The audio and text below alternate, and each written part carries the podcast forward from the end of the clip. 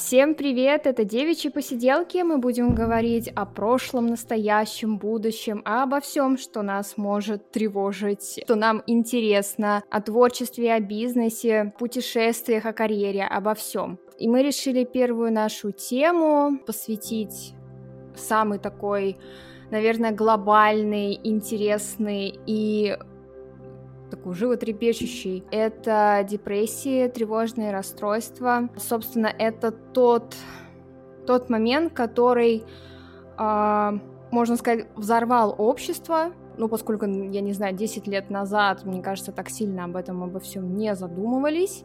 И сейчас это стало более чем актуальным, да, после всех наших вирусов любимых. И в целом то, что мы все засели дома, что в целом и общество, и все, что вокруг нас очень быстро меняется, и мы можем быть к этому не готовы. Собственно, мы с Мирой Мира, привет. Эй, приветики! Мы сегодня обо всем этом поговорим. Мы расскажем о нашем опыте, как мы справляемся с нашими проблемами, поговорим о том, стоит ли ходить к психологам, как прийти вообще самому к пониманию того, что нужен психолог, да, как мы вообще справляемся, что у нас болит, что не болит. И сразу хочется еще отметить, что мы ни к чему не принуждаем, мы никого не заставляем, мы просто говорим о том, с чем мы могли бы столкнуться и с чем сталкивались наши знакомые, наши друзья, и как они пытались справиться со своим недугом. Вот. Мир, давай начнем. Что у тебя болит? Расскажи. Да, давай начнем. Еще раз всем привет. Я Мира, Мира. Ну да, на самом деле, так-то у меня ничего, конечно, не болит, к счастью. Болит, наверное, так можно обособить, э, обозначить как душа. Мне поставили что-то типа биполярки, но неофициально. Mm-hmm. Э, в общем, мой диагноз можно назвать как циклотемия.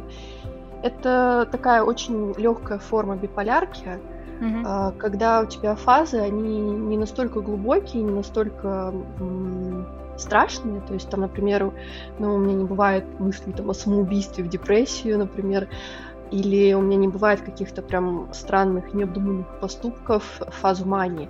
Но, тем не менее, эти фазы, они присутствуют, и они могут гораздо чаще меняться. То есть у меня даже бывает такое, что я могу за день утром проснуться вообще там супер энергичный и просто, не знаю, сводить с ума всех вокруг людей, mm-hmm. а, а вечером уже просто сидеть и говорить, что все плохо, жизнь отвратительная, в общем, уныние и кошмар. Вот. Это вот как бы если коротко. Мне кажется, ты описала просто привычный, привычный день, обычный день а, среднестатистического человека. Особенно живущего в Москве или в крупном городе каком-нибудь, да. Да, в крупном городе. Сначала у тебя все хорошо, а потом ты такой, наверное, нет. Съездил просто на метро. Да. И все, и понеслась.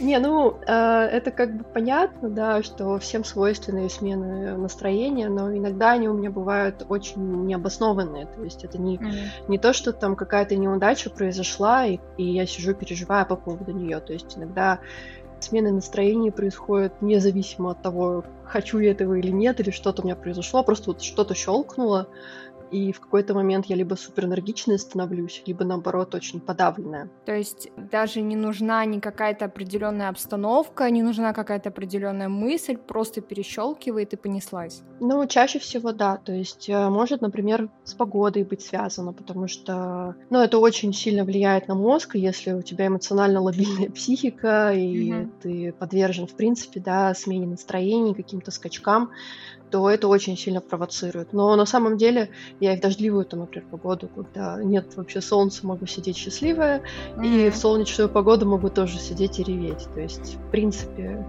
корреляция есть, но не всегда. Это не закономерно. Ну вот что интересно, я раньше думала, что больше вот такие смены настроения и какие-то тревожности, какие-то депрессии, они больше присущи людям творческой натуры. А, ну, почему-то мне вот всегда так казалось, что мы живем твор, ну вот те, кто пишет музыку, да, там пишет стихи, просто как-то развивается творчески, там создает одежду и так далее, что нам хочется чего-то такого, нам, нам нужна вечно муза, нам вечно нужно вдохновение, когда нет вдохновения, мы расстраиваемся, уходим в себя.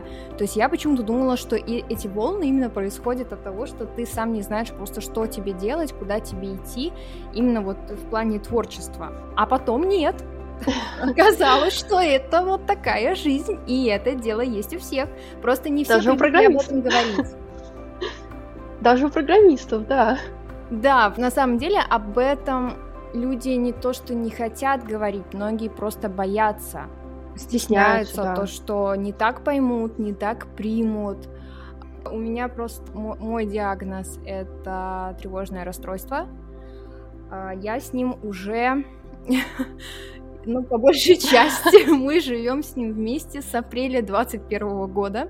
Ого. Да, у меня, у меня до этого были панические атаки, но там, например, первая паническая атака, которая у меня вообще случилась, это была осень 19 года, и тогда это было вполне объяснимо, потому что там была подготовка к регистрации брака, то есть когда там всех родственников привести не привести, то есть это, конечно, было ну, напряженная ситуация, как, особенно когда ты что-то очень такое глобальное планируешь, естественно, ты переживаешь, ты волнуешься, потому что здесь может что-то не так оказаться, здесь не так, а, что-то кому-то не понравится, и ты, естественно, ты начинаешь переживать, ты начинаешь думать, что здесь не так, что, что может быть в тебе что-то не так, может быть ты что-то не так понимаешь.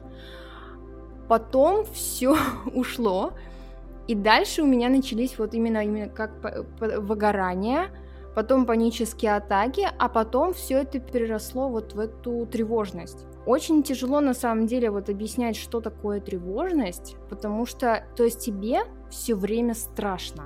Не важно, что... Ой, я тебя прекрасно О, понимаю. Не важно, что ты делаешь, что самое страшное, вообще не важно, что ты делаешь. Это не то, что ты там подскользнулся и упал с горы, и вот у тебя этот внезапный страх появился от того, что ты куда-то скользишь. Вообще нет. Тебе просто тупо страшно. И вот мозг, он просто разрывается и начинает дико болеть голова, у меня лично просто вот как обруч такой сжимает виски, и прям плохо. И что самое ужасное, то что вот этот весь нервный ком, который он просто, он шел со временем, он, грубо говоря, он вырвался и вырвался вот в эту страшную тревожность.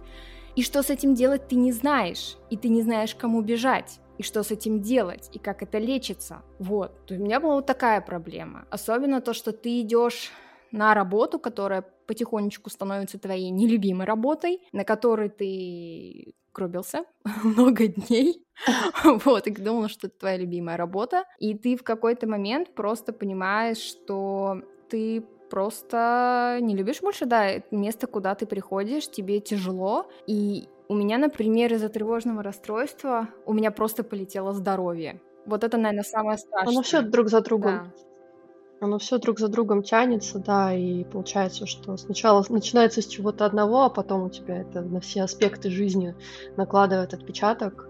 Я теперь поняла, почему мне в школе и в универе говорили «не волнуйся». Вот я теперь это понимаю, что на самом деле нервы, ребята, это такая штука злая. Да, вообще, вообще согласна. Даже не, вообще можно не понять, как оно прилезает в твой разум и как это потом отражается реально на всем организме. Ой, я тебя прекрасно понимаю, потому что у меня тоже вот эти все перепады настроения, они, естественно, идут не, не сами по себе, это все идет бок о бок с другими расстройствами, это и обсессивно-компульсивное, ну, то есть оно просто не в такой э, опасной какой-то форме, чтобы нужно было прям это срочно лечить, я, в принципе, это могу контролировать, вот.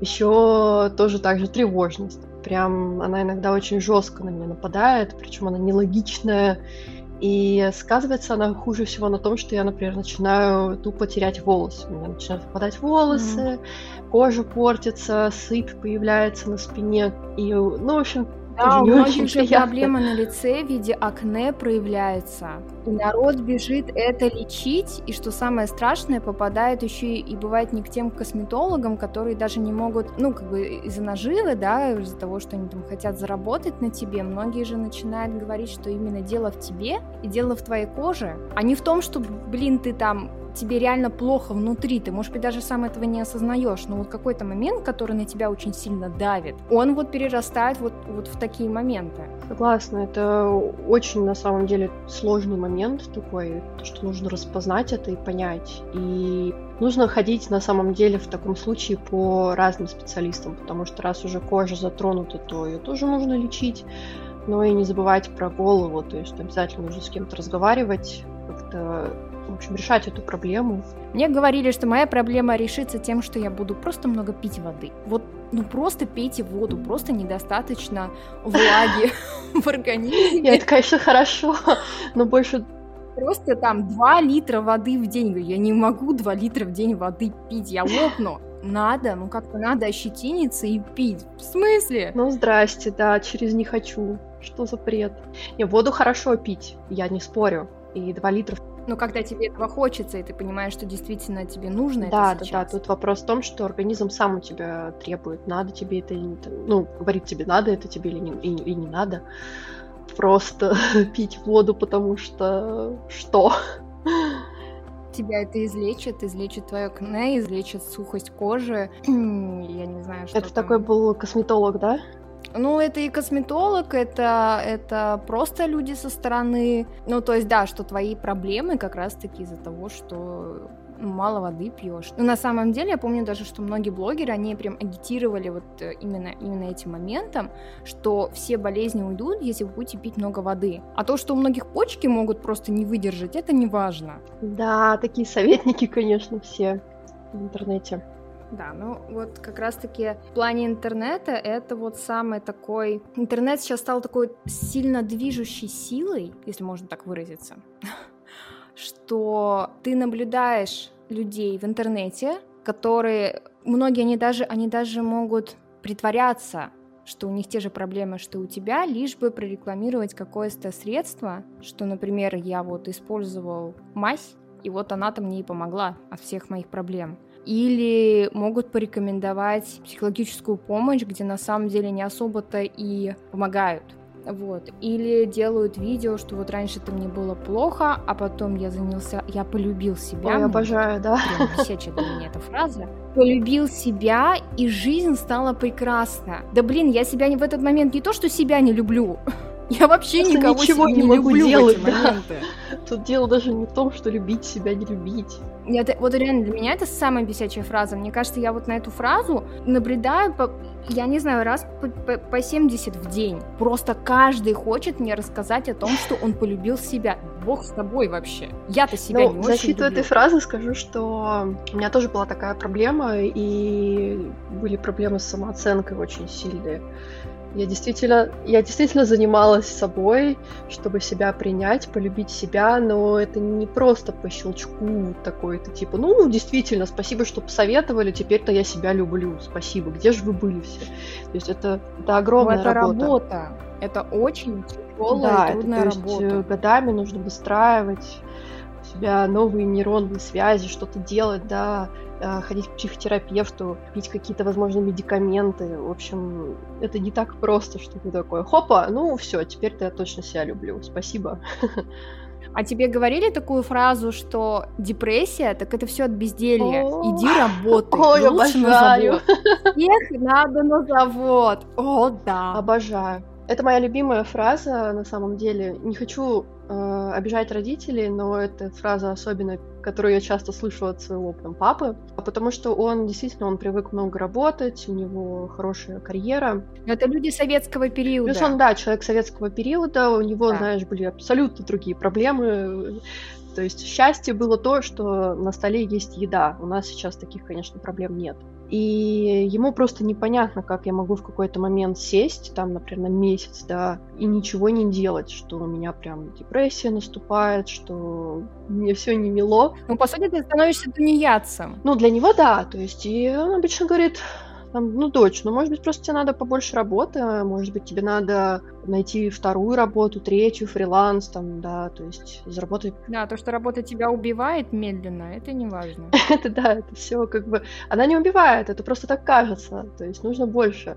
И я пыталась ему объяснить, я с ним разговаривала, но другая абсолютно психология, то есть э, он, он, он так привык. Возможно, что ему тоже бывает грустно, но он прячет свои эмоции, уходит в работу и никак не решает да, эти эмоциональные проблемы. Мы все-таки другое поколение, и мы привыкли, что если что-то не так, ну, по крайней мере, мы начали к этому привыкать, да, то есть у нас уже больше присутствует какая-то осознанность. Мы думаем о том, что так, что-то не в порядке, да, мой организм, мой мозг сигнализирует, что что-то пошло не по плану. Нужно там сходить к специалисту, сделать чекап. Вот. И обычно, когда депрессия, то это первое, что я делаю. Я сразу же иду к врачу, говорю о том, что жизнь не мила, в общем, нужно давайте как-то решать эту проблему, потому что я не функционирую. Угу. Ну, вообще, да, просто мало того, что проявляет вот этот вот момент, когда депрессивное состояние. То есть, когда ты говоришь, что у тебя депрессия, люди, которым ставили депрессию как диагноз, могут даже возмутиться на этот счет, типа, какая у тебя депрессия, вот у меня-то точно депрессия, вот я-то точно лечусь. Ну, хорошо, у меня не депрессия, у меня, мне тяжело душевно. Так подойдет? Да, любая вообще, мне кажется, проблема э, ментального характера, да, она требует лечения.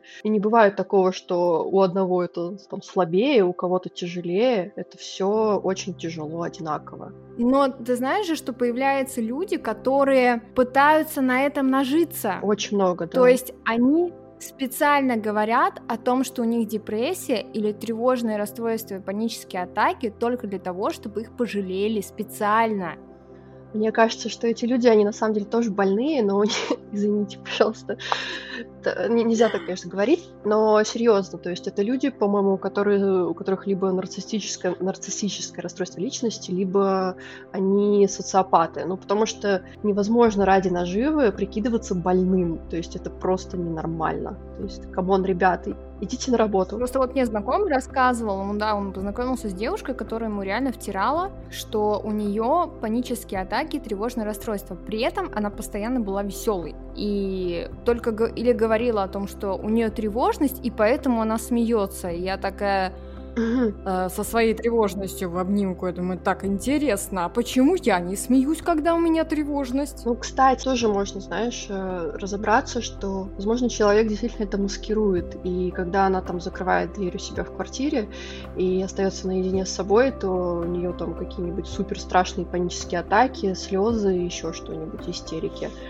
То есть, к примеру, я получала очень часто фидбэк от, от коллег, от э, друзей, которые, с которыми я, например, не очень часто общаюсь, ну, больше приятели, и они там mm-hmm. не видят меня каждый день, например. Они говорили, что когда я рассказывала, потом уже там, делала какой-то камин-аут, что у меня тоже не все в порядке, и, в принципе, нет здоровых людей у всех какие-то свои проблемы. Вот для них это был сюрприз. Типа, да как так? Ты же такая всегда стабильная, такая веселая. Вот, эту фразу я всегда слышу. Как так? Да, вот как так? А понимаешь, проблема в том, что мы тоже мы маскируем очень часто свои какие-то страхи, проблемы, депрессии, тревоги.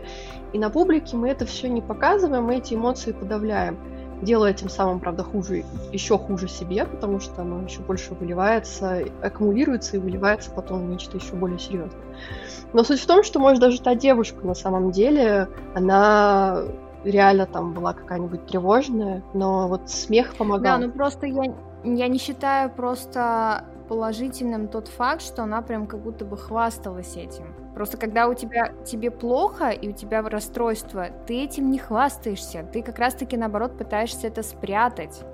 Согласна, но опять-таки, может быть, это у нее такой, знаешь, паттерн поведения выработался за счет того, что, например, ее в семье не очень любили, ну или, окей, не то, что не любили, например, не обращали на нее внимания. И единственный способ был обратить на себя внимание, это вот как раз рассказать о каких-то там своих проблемах с, да, с головой. И таким образом родители на нее обращали внимание, и этот паттерн поведения перешел во всю остальную жизнь. Господи, ты так глубоко копнула, что я прям мне сейчас стыдно стало. Прости, не... Как я могла так неверно подумать? Не, может, она правда просто социопат тоже и притворяется. Но ты согласна, что, например, самое такое мрачное время и самое, наверное, депрессивное — это зимний период? Ой, абсолютно. Я, особенно в Москве, сидя, я вешаю зимой. Каждый раз это начинается депрессия, проблемы со сном, я либо очень много сплю, либо вообще не сплю.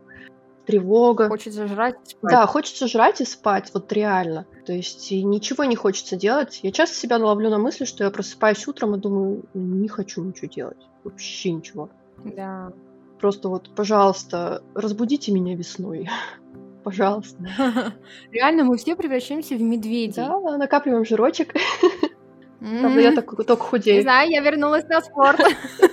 Блин, я тоже должна все вернуться на спорт, но не могу. Опять-таки, вот к слову о мотивации, да, то есть ничего не хочется. Очень тяжело себя заставить. Да, ну вот я, например, попала вчера вот на тренировку. Так получилось, что утром трени- тренировку отменили, и нас перенесли на 9 вечера. Я думаю, ну ладно, попробуем, хорошо. Я к 9 вечера, конечно, я поняла, что я даже, ну, не, не работая в офисе, да, работая большую часть дома, я поняла, что мне было тяжело. То есть тупо догрести до э, зала к 9 часам вечера. И я захожу, и там находится куча людей, которые занимаются какой-то очень силовой, э, у них силовая была тренировка, на них три, кричит тренер, а, давай, давай, давай, давай, больше жми, больше. Вот. Да, больше, больше. У меня-то был стретчинг, у этих людей силовой. Думаю, господи, откуда у вас воля такая к, к тому, что вот в вечернее время еще вот так пахать? Мало того, что вы из офиса вернулись, где вы пахали, потом вы пошли пахать в зале. И кто-то из этих людей еще пришел на тренировку, на которую пошла я. О боже. Я думаю, у вас вы вообще с вами что вообще происходит? Вы там убивали сейчас на силовом, а теперь вы пришли растягиваться. Причем, ну, нас было пять человек, и не сильно-то мы все и гнулись. Вот.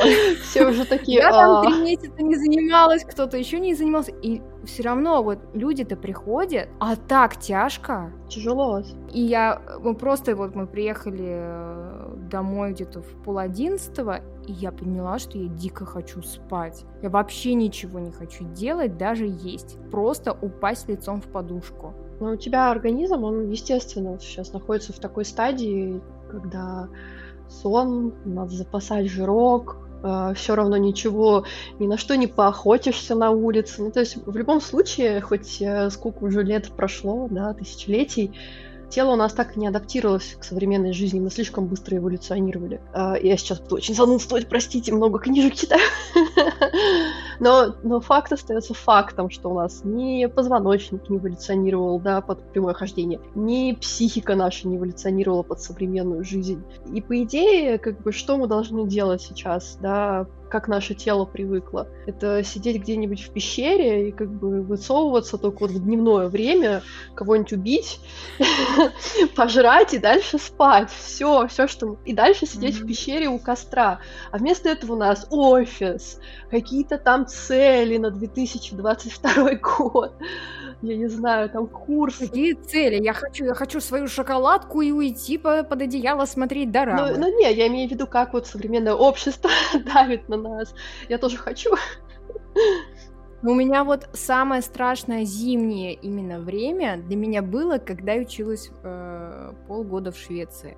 Вот это был удар, реальный удар.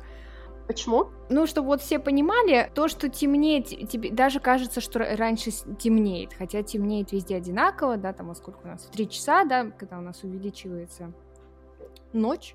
И там все очень-очень рано закрывается. Просто я жила в городе Вестеросе, который находится где-то час, по-моему, был на поезде от Стокгольма. К слову, в Стокгольме тоже было, наверное, всего одно кафе, которое работало до 11 вечера и люди туда забивались настолько под завязку, там вот свободного угла вообще не было. Там еще Wi-Fi был бесплатный, народ просто брал воду и сидел а, в интернете, или просто сидел среди людей, что лишь бы не идти домой. А в Астеросе такое не пройдет. Ты приезжаешь, по сути, там с работы, с учебы, идешь домой, есть, смотреть телек, все. И у них, так, ну по будням там закрывалось где-то в 6 часов, все. Там было единственное кафе, оно работало до 8 вечера, но туда можно было не суваться вообще, потому что за свободные столики всегда боролся книжный клуб и клуб вязальщиц. О, боже. Они Там прям, там такое напряжение, не дай бог ты сядешь за какой-нибудь маленький столик, потому что они его уже приметили и просто... Да как ты мог? Да. А, значит, в субботу все закрывалось что-то закрывалось в 3, что-то закрывалось в 4 вечера, а по воскресеньям вообще ничего не работало. По-моему, только работал продуктовый магазин и тоже какая-то одна кафешка, которая тоже там по факту закрывалась в районе там 3-4. Я просто помню в тот момент, когда я сижу, доедаю пироженку, допиваю чаек, и просто начинает все закрываться вокруг тебя. И чихать хотели, что ты там сидел, сделал, ел. Ты просто встаешь и ты уходишь, все, все, да, закрыто. Да, чувак. и это было на самом деле самое депрессивное и самое страшное вот именно время, потому что ты-то привык, что у тебя все работает до 11 и до 12 ночи. Вот, и ты можешь в любой момент пойти и в магазин, а у них только круглосуточно, у них, по-моему, работал только Макда- Макдональдс. Но еда там была настолько отвратительная, что, честно говоря, и не хотелось особо. Ну, типа, но без рыбы и рак рыбы. Ну, просто, чтобы чтоб ты понимала, у них, если ты идешь в клуб тусить, да, то есть тут можно подумать, ну, стопы, ну есть же бары. Да, бары есть. По пятницам у них было до определенного времени, у них были after work party, то есть э, после работы коллеги идут в клуб или в бар, где для них э, устраиваются всякие песенки, развлекаловки э, и типа игры в крокодила, ну, в общем, вот такое все отвлеченное. И еще, не дай бог, ты туда не пойдешь. Если ты не пойдешь э, с коллегами туда, типа, тебе будут вообще там жуткие какие-то сплетни распространять. Мне рассказывали шведы и русские, которые жили там и работали.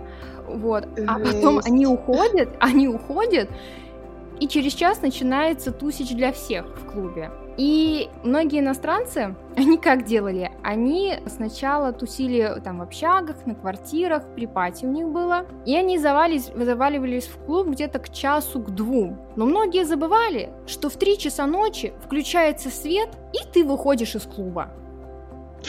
Серьезно? Все. До трех часов ночи? Трех часов ночи. Ну. Серьезно, включается свет, и не важно, что ты делал. И не важно, как ты дальше хочешь тусить. Ты просто выходишь, хочешь дальше тусить, иди опять же кому-то на квартиру. Да, иди по домам, короче.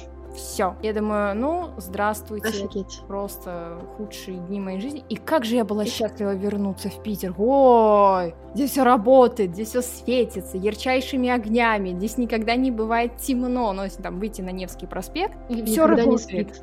Господи, да. все работает. Ну, это просто Европа, плюс, мне кажется, Швеция такая страна сама по себе, что угу. у них там все закрывается рано, потому и что... И суицидники у них, и вот все эти депрессивные романы, поэтому у них и пишут. Ну, просто в Германии, я помню, вот мы когда тусили, там, конечно, нет такого, там все таки это страна... А смотря где? Ну, ну, понятно, что если какой-нибудь маленький городок, мы его не берем, но если ехать куда-нибудь там, не знаю, Мюнхен, Берлин, то ты можешь спокойно там до упаду тусить, мне кажется, везде. А я попала в Вену. я попала в Вену рядом с Австрией. И там тоже все закрывалось в пол шестого и в шесть. А занятия заканчивались в пять. это, это мне очень напоминает Англию, когда я жила в маленьком портовом городке Избурн. И там, короче, вообще некоторые магазины закрывались в 4.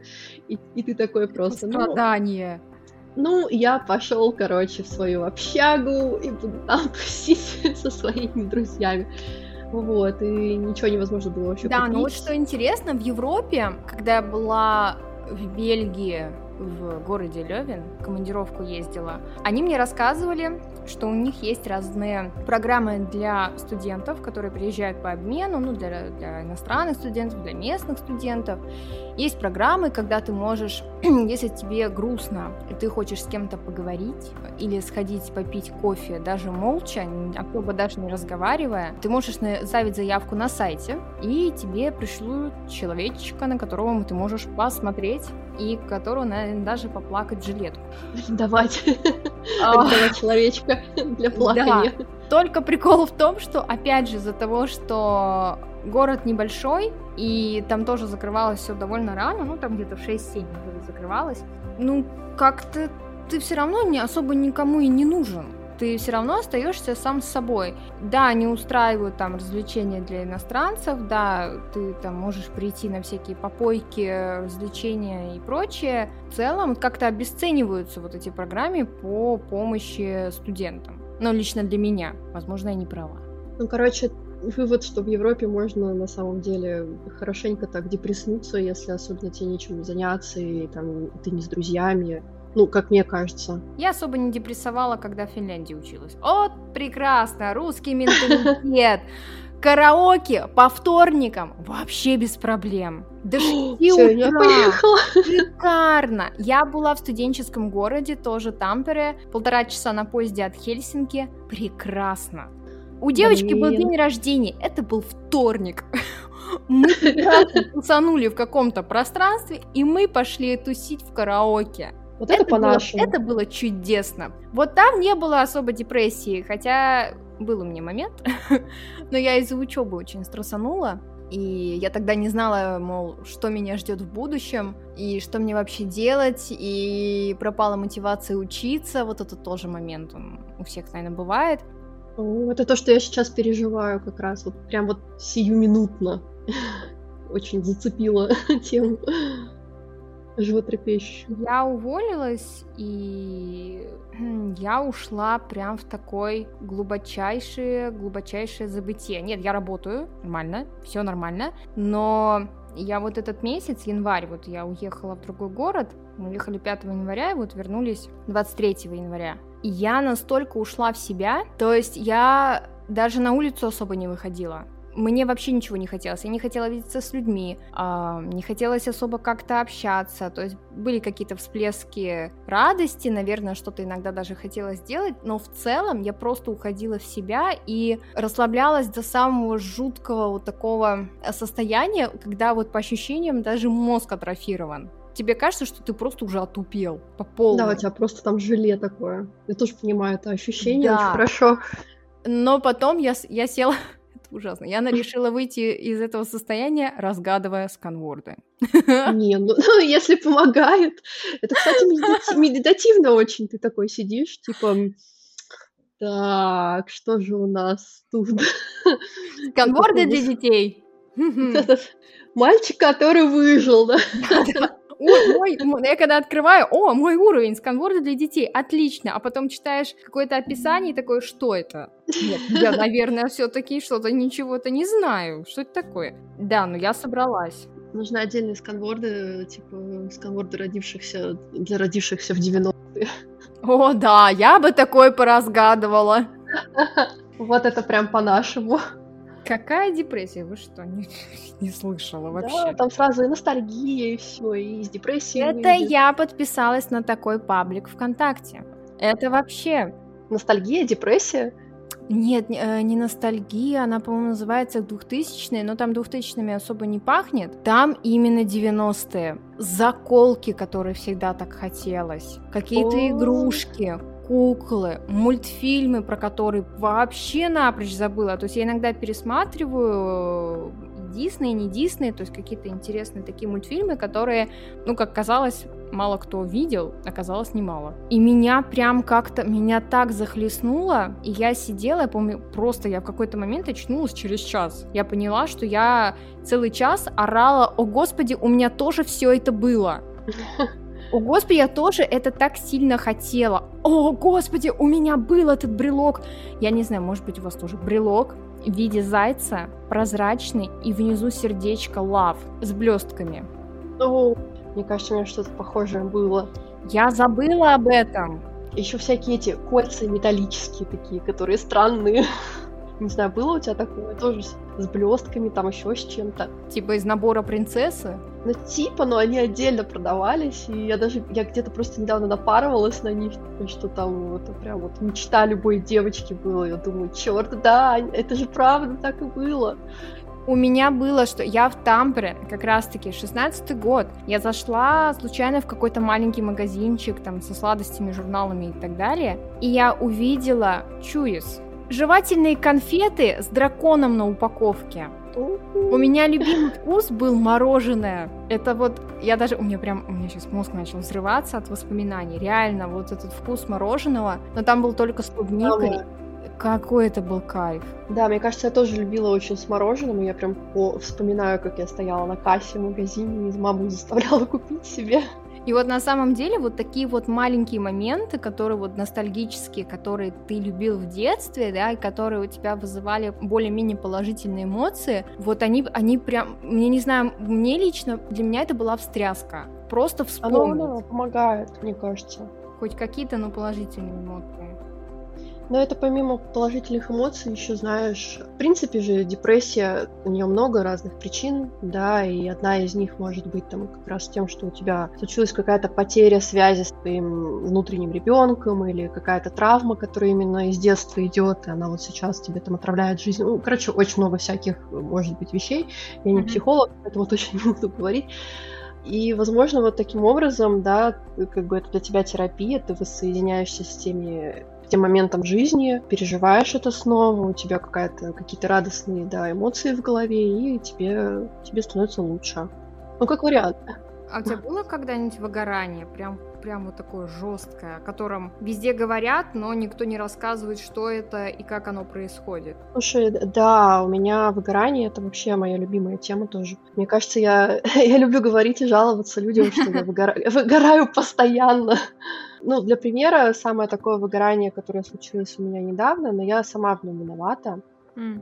Оно было не жесткое. Это, получается, я с ноября готовилась к IELTS, к тестированию mm. по английскому языку. И я себе очень жесткую программу выбрала. То есть у меня работа, mm-hmm. полноценная 5-2 с 10 до 7. Mm-hmm. У меня косплей. Mm-hmm. Эм, у меня еще польский язык, у меня поездки, у меня встречи с друзьями. И вот еще я решила как бы в это во все расписание втиснуть английский четыре раза в неделю, плюс огромное количество домашки. Mm-hmm. И вот я так два месяца почти жила, и я в какой-то момент, недавно, перед самим экзаменом, открываю тетрадь, чтобы сделать снова домашку. Я понимаю, что у меня подкатывает тошнота от задания, то есть вот прям физически не могу делать. И я начинаю просто реветь истерично, что я не могу себя заставить. Вот, и, и, и я в, в тот момент подумала, что так, все, кажется, я себя пере, пере, перемучила, то есть так жить дальше нельзя, и, в общем, с тех, с тех пор я начала заниматься, по-моему, там, сколько вот у меня осталось до экзамена, то ли раз в неделю, то ли два раза в неделю. И уже меньше домашки, меньше всего. Вот, это был такой прям знак выгорания сильного, потому что просто на физическом даже уровне я не воспринимала уже нормально занятия. И у меня стал хуже, наоборот, английский в этот момент. Mm-hmm. То есть я перестала концентрироваться, я стала делать очень тупые ошибки, мне было тяжело говорить. Просто мозг вот прям заблокировал эту информацию, потому что ему уже было больно. Он говорил, пожалуйста, отвали от меня, дай мне пожить спокойно.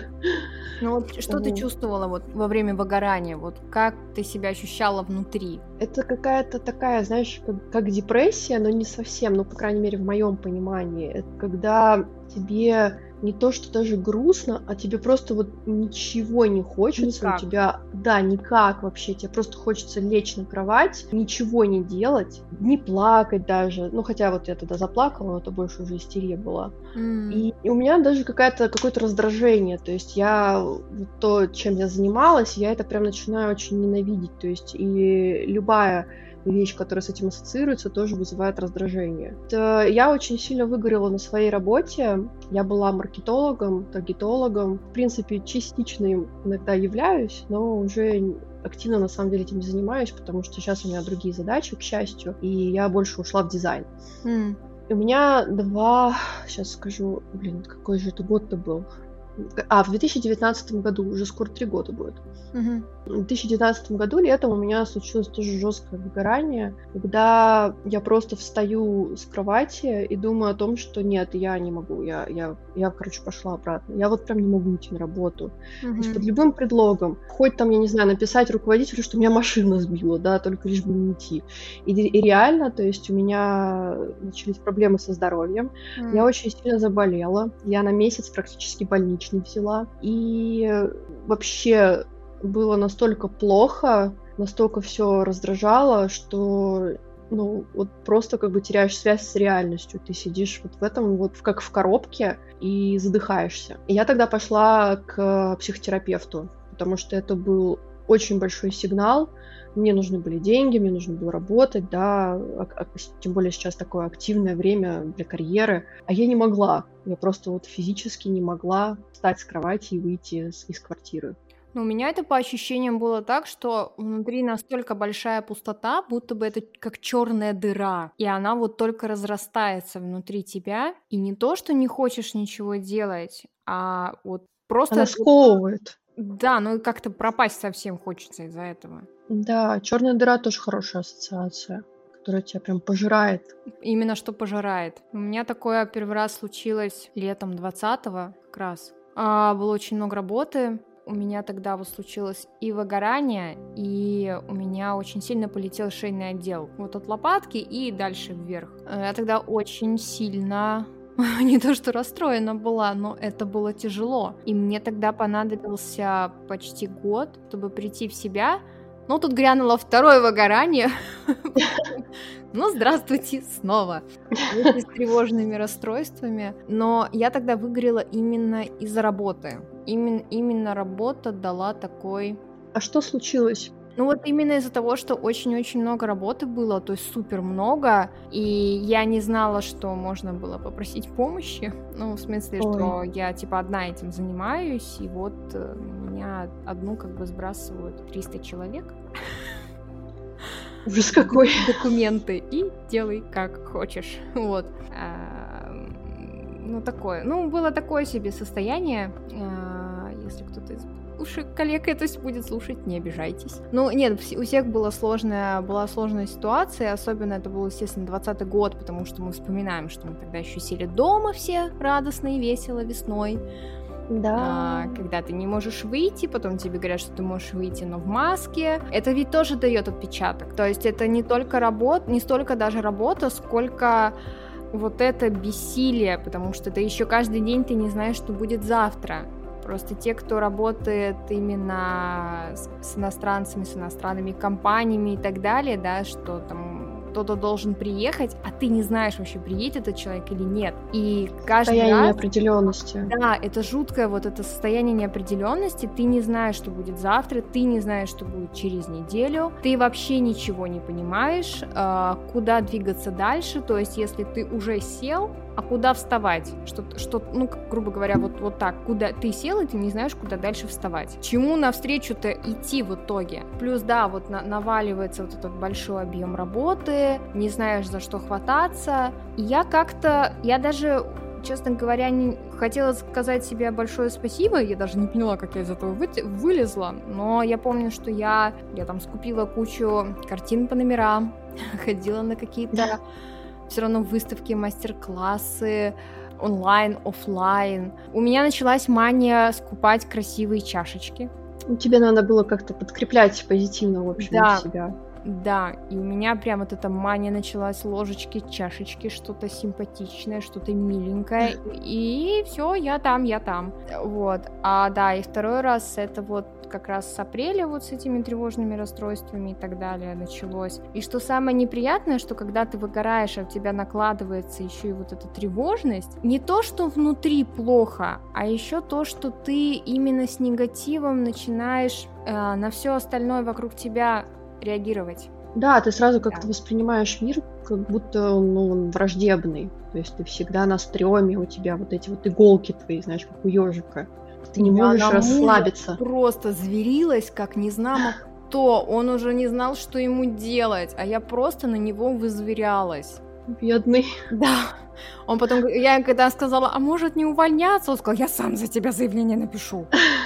Достала. Да, меня достала, реально. Но вот спасибо ему большое за терпение. Но это было прям тяжко. Выгорание плюс тревожность, это очень страшно. И даже хоть у тебя 5 помощников есть, хоть 10, если ты уже села в эту лужу, ну, или тебе как-то нужно из нее, понятно, что тебе как-то надо из нее вылезать, но если ты чувствуешь, что даже если тебе кто-то протягивает руку помощи, ты в, вроде за нее цепляешься, но потом снова ты падаешь в эту лужу, значит, нужны реально грандиозные перемены. Я согласна абсолютно, потому что, ну, уже обратной дороги нет.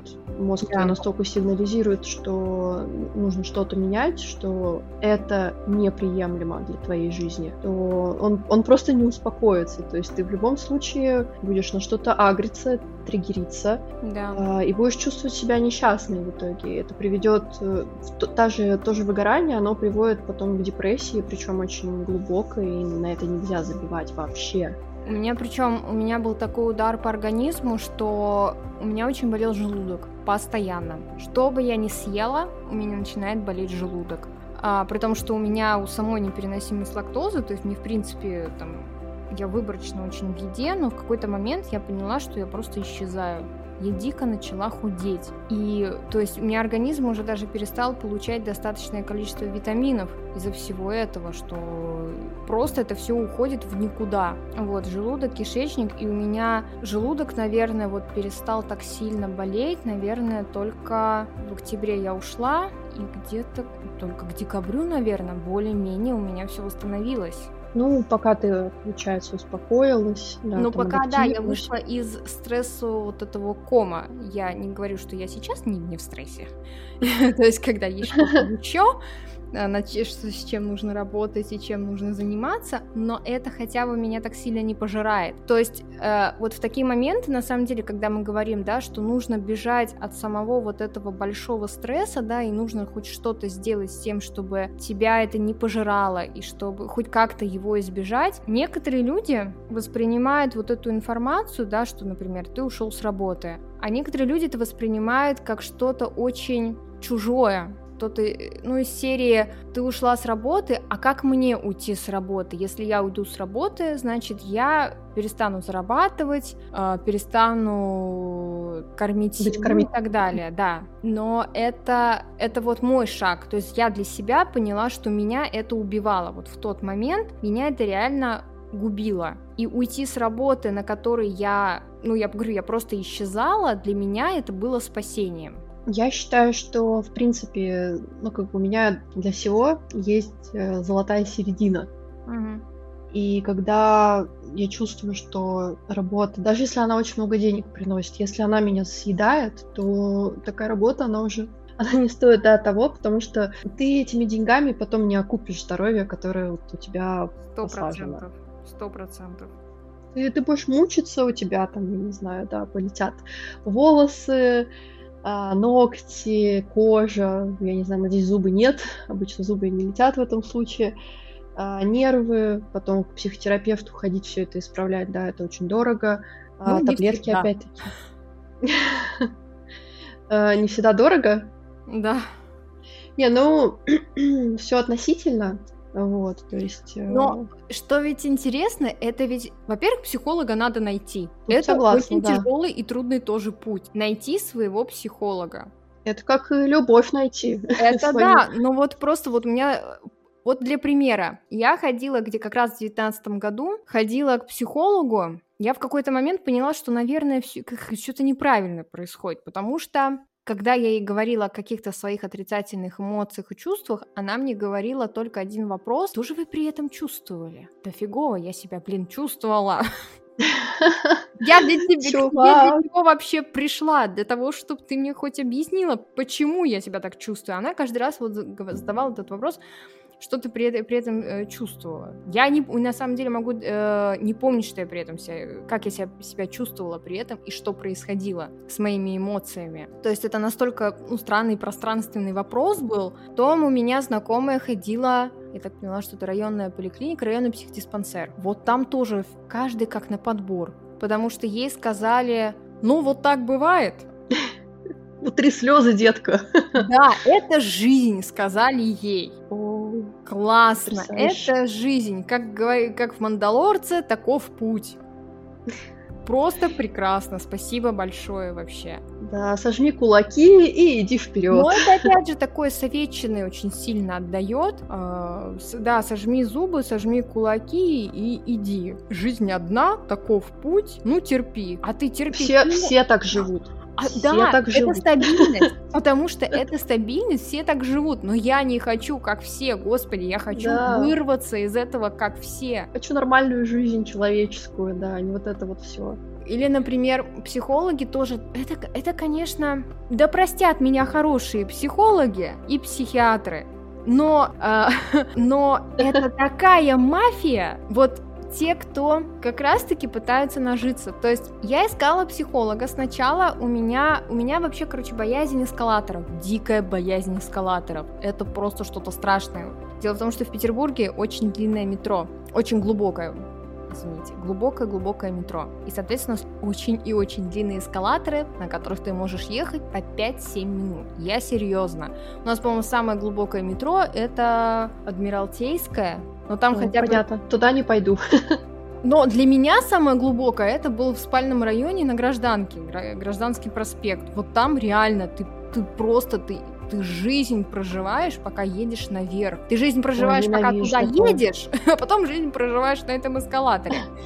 И у меня такая ситуация случилась, что я очень боялась, что я упаду назад. Э, дело в том, что после терактов, которые у нас были в метро, стали очень часто останавливать эскалаторы. И часто ты остаешься один на эскалаторе, и сзади нет никого. Я не хочу сейчас никому э, внедрять э, вот этот свой страх, но я рассказываю просто вот как, как это есть для меня. И э, дело в том, что когда они запускали эскалатор опять, они запускают эскалатор, но не запускают поручень.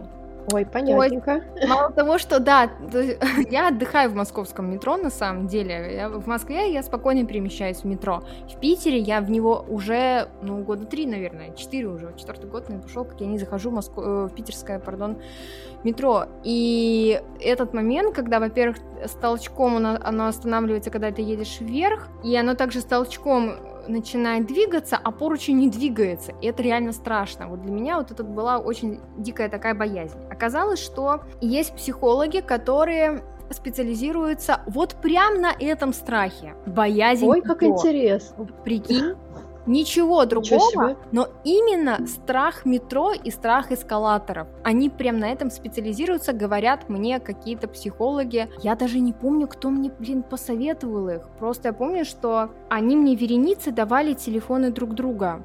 Значит... Твоя тупа, короче. Вообще, просто я пришла к одной, и у меня было такое ощущение, что я иду на встречу с экстрасенсом. У меня было такое, я ходила на встречу с э, победителем битвы экстрасенсов. Я знаю, что это, но это уже другая история. Реально, то есть это, это может быть, даже многие поймут, на Фонтанке есть какая-то очень-очень, э, по-моему, в районе Лермонтовского, есть такая очень мрачная гостиница, а, и психолог принимала там. Почему у меня не возникло какого-то вопроса из серии «А надо ли оно тебе идти именно туда?» Не возникло. Из серии «Мне нужна помощь хоть какая-то», это страшная ошибка. Мне нужна хоть какая-то помощь. Не надо так думать. Э, надо формулировать правильное желание. Да, потому что это реально мог, может привести не туда. И меня весь сеанс трясло. Я что-то рассказываю, и меня нереально трясет. И я вышла оттуда, я поняла, насколько мне плохо. То есть мне было еще хуже, чем когда я зашла внутрь. Потом она мне предложила другого психолога, тоже который специализируется на страхе, боязни эскалаторов. Это важно. Потому что он мне предложил встретиться на секундочку за 5000 рублей.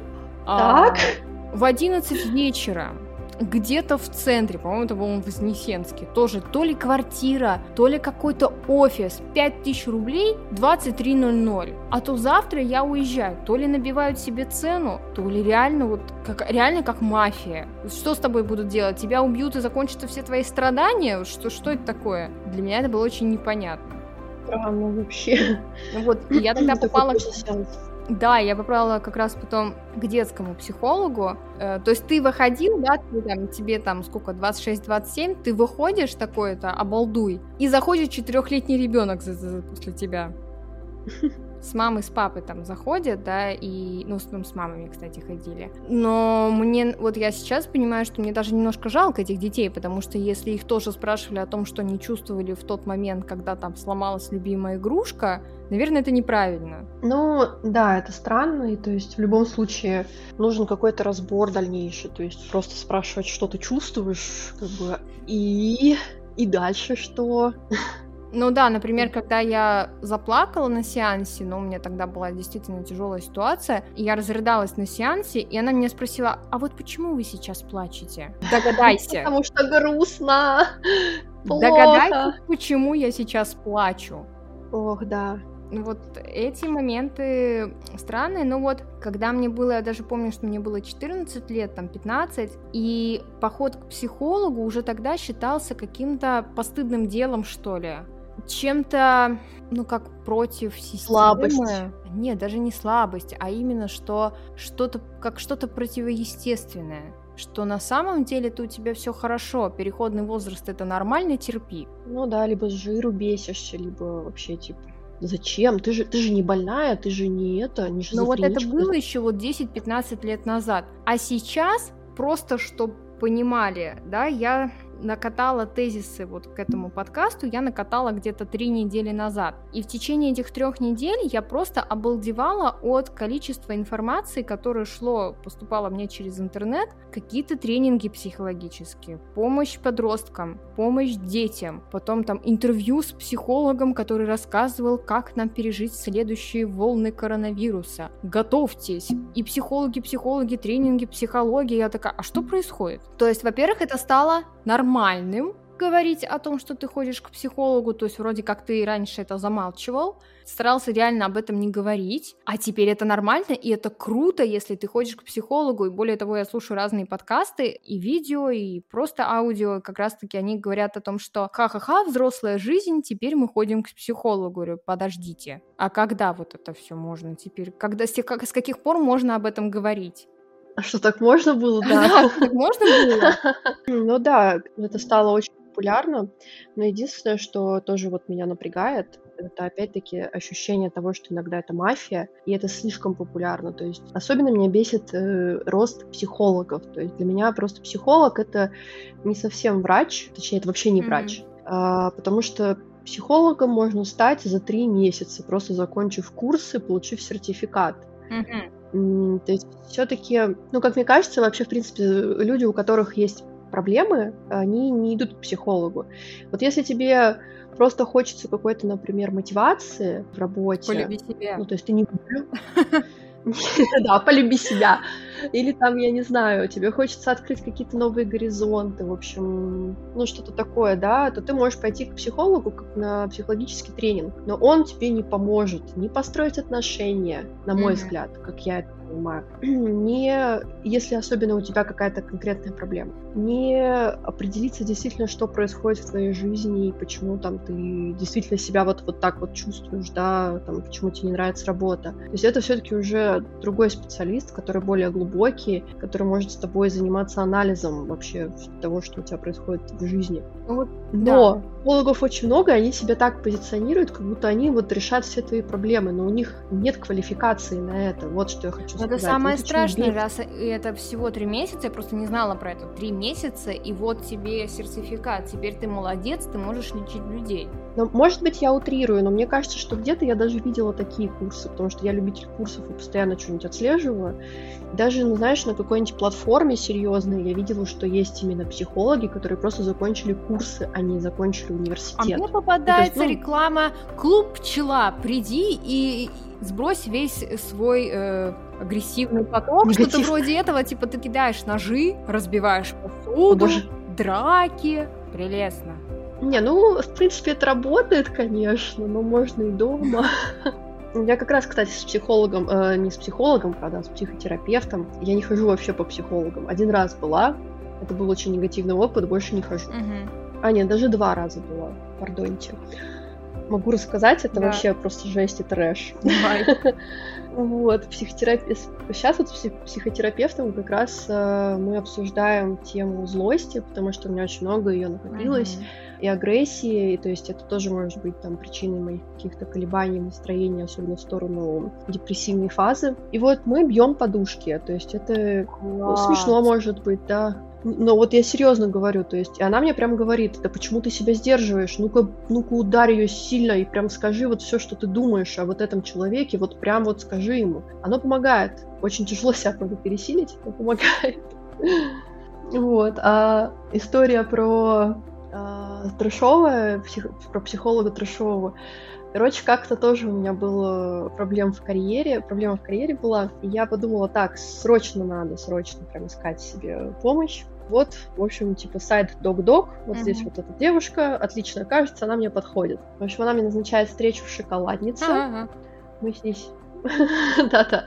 Мы с ней сидим что-то полтора часа, я не понимаю, зачем она мне вообще всю эту историю рассказывает. Ну, в общем, ну, как бы, в принципе, это ожидаемо, да, психолог, что он может сказать? Он может тебе сказать, попейте травку успокаивающую, ромашку. Да если у тебя, если у тебя проблемы, он не имеет права тебе выписать там, медикаменты или какую-то тебе консультацию проводить психотерапевтическую, потому что ну, нет полномочий, да. И то есть что она мне вот говорила? Попейте травку, попейте там успокоительное какое-нибудь, э, тоже на какие-нибудь настойки, валерьянку, ложитесь спать вовремя, режим очень важен. Я не спорю, психотерапевты мне то же самое говорят, но это в данном случае мне не помогает, не поможет. Потом она мне, короче, назначила какие-то дыхательные техники Ой. И, и медитации.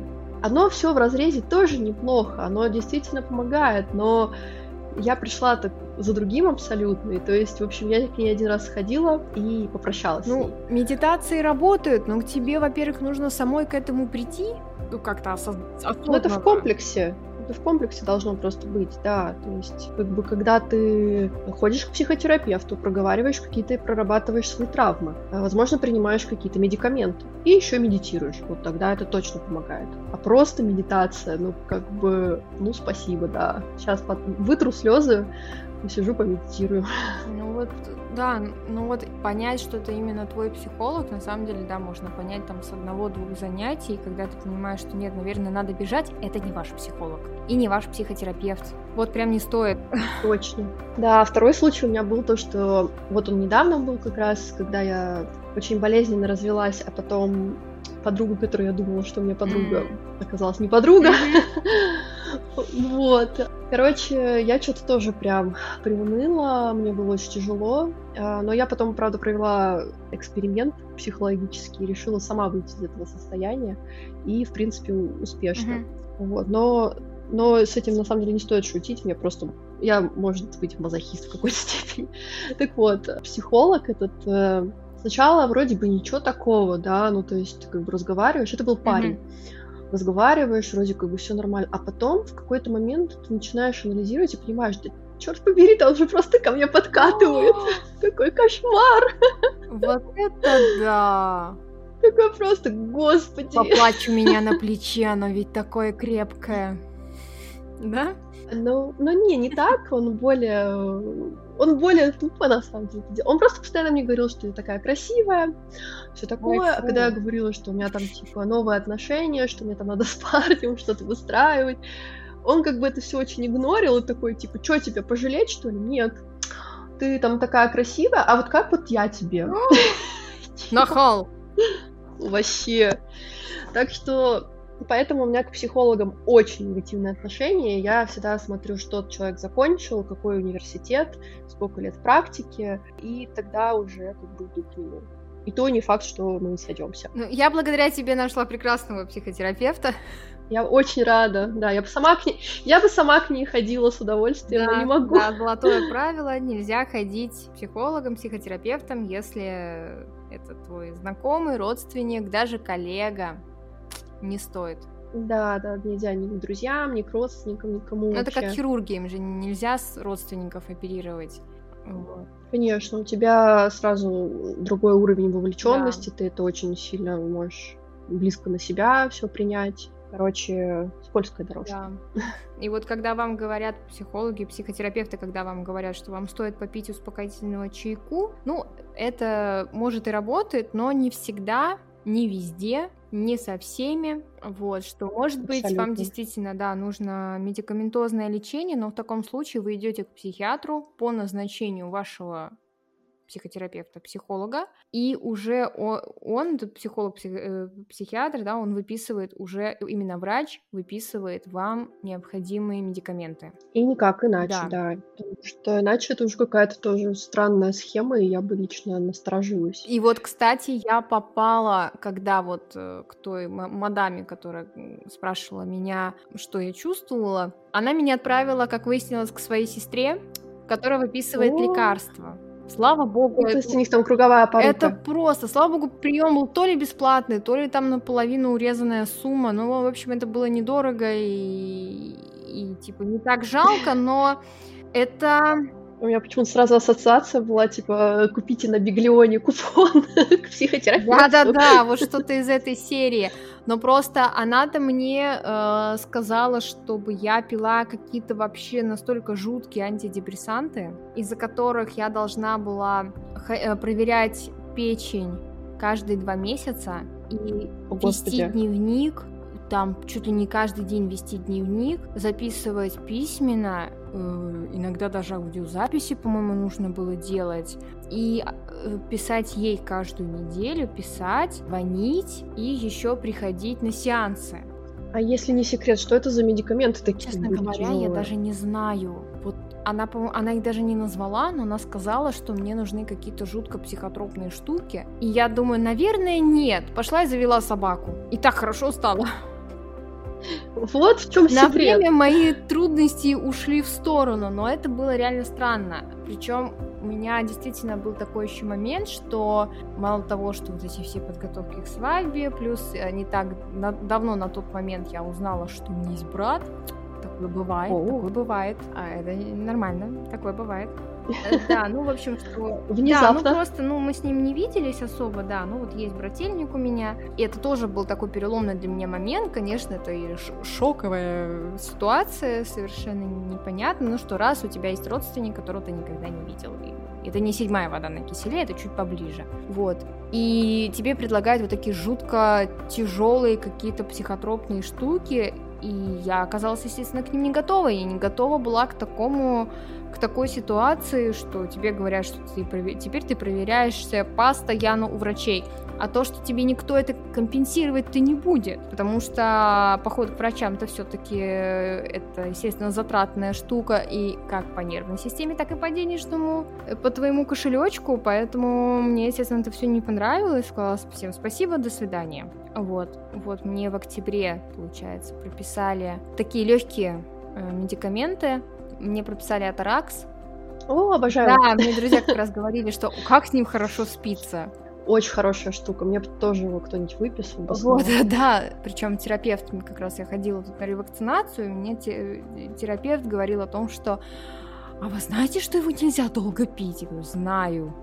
Я в курсе. То есть еще каждый, блин, бежит тебе рассказать, что, наверное, это неправильно, что ты пьешь что-то успокаивающее, которое, естественно, выписывается только врачом. Ребята, я в курсе, но если мне это помогает, то есть мало того, что я пью таблетки, я еще и вообще-то веду работу с психотерапевтом. То есть я не на пустом... Все под контролем, да, чуваки. Да, я не на пустом месте просто так принимаю лекарства. Просто, чтобы вы понимали, да, то есть лекарства, которые выдаются по рецепту, они реально выдаются по рецепту. Если вы вообще, вот, насколько я знаю, что если вы покупаете то, что выдается по рецепту, это вообще-то, ну, не очень законно. Вот, потому что... Ну, так было не всегда, хочу сказать, потому что 12 лет назад да, уже 12 лет назад, ага. господи. 12 лет назад можно было купить практически все без рецепта. Тебе могли продать флоксетин без рецепта, таракс, фенибут. В Казахстане до сих пор фенибут можно купить без рецепта. ну, потому что он достаточно тяжелый, мне Он кажется, очень тяжелый. Одна таблетка, и тебя просто выносит, так что там из серии можно только четвертин купить. Серьезно? А у тебя какие были эффекты? Ну, мне как раз перед сном я пила. Мне прописывали тогда половинку перед сном. Было более-менее, но однажды я приняла не перед сном, а днем. Мне было очень тяжело. То есть это ведь еще и громовка, и само лекарство, чтобы э, люди понимали, это еще очень, конечно, сильно зависит от вашего организма. Это точно, да. Потому что организм привыкает.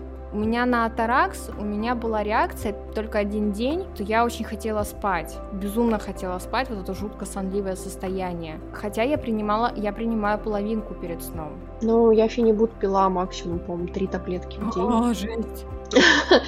Я вообще тут медикаментозник со стажем. Ну, у тебя, может быть, еще на вес там смотрят, в рост, вес? Ну, и это тоже, да, то, что я высокая, хотя дрыщавая. Ты же метр восемьдесят три. роста. Да, да, да, метр восемьдесят три, как бы поэтому все проще воспринимается.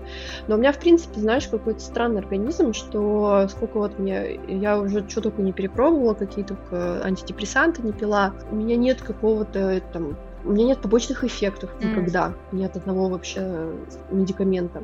У меня не бывает вообще каких-то очень таких, знаешь, выраженных эффектов. Mm-hmm. Ну, то есть вот как бы пью постепенно, там становится лучше.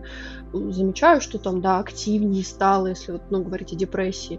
Или вот когда я пила, ну, из-за того, что как раз вот это вот э, у меня фаза, пила стабилизаторы настроения, тоже как бы ни, ничего не заметила. Ну, то есть, да, постепенно просто стало ровное настроение, без проблем, там, жизнь улучшилась. Ну, завис... Главное, что зависимости никаких не возникало, и то хорошо. И зависимости, кстати, да, тоже нет. То есть, как бы я, когда отменяю их, нет, нет синдрома отмены, mm-hmm. знаешь, там то, что штырит, то, что просыпаешься в плохом настроении, просто так же вот постепенно просто отходишь. Ну вот этот момент, кстати, это вот если углубляться, этот момент такой, он очень страшный именно вот в Америке, потому что именно там вот как раз-таки у людей появляется очень сильная зависимость от антидепрессантов, и их там выписывают вообще на раз-два. Тут там бесконтрольно, да, да их фигачат. В России же это очень, ну, на самом деле, я очень благодарна этому моменту, что здесь все-таки с тобой прям поговорят, то есть ты не просто говоришь, что мне плохо, хочу пойти сброситься, нет, а то, что тебя спрашивают подробно про, там, про жизнь, почему ты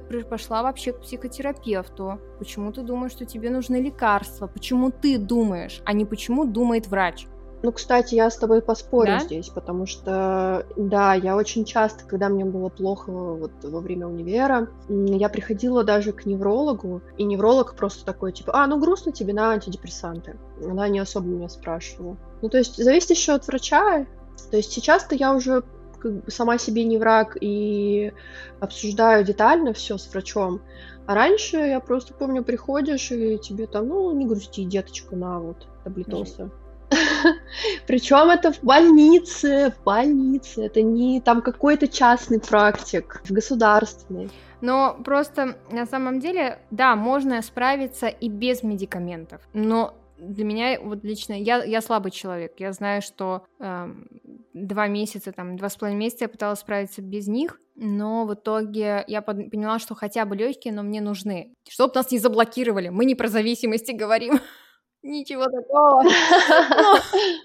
Слушай, ну, как бы на самом деле я тут могу сказать, что обязательно нужно принимать какие-то медикаменты, если плохо, потому что не все можно преодолеть да. самостоятельно, если у тебя нарушилась химия в голове. Ты никак не можешь на это повлиять. Вот опять-таки про депрессию, да, если возвращаться или к биполярке, mm-hmm. или к циклотемии. Это же не потому, что там, я не знаю, ты реально там бездельник э, или там еще или безумный какой-то человек, и тебе вдруг захотелось веселиться. У тебя же реальные проблемы с химией, у тебя мозг работает не так, как должен. И ты не можешь это контролировать силой воли. Ты должен пойти к э, специалисту, чтобы тебя, тебе назначили какие-то медикаменты. Потому что иногда это может достигать очень страшных последствий.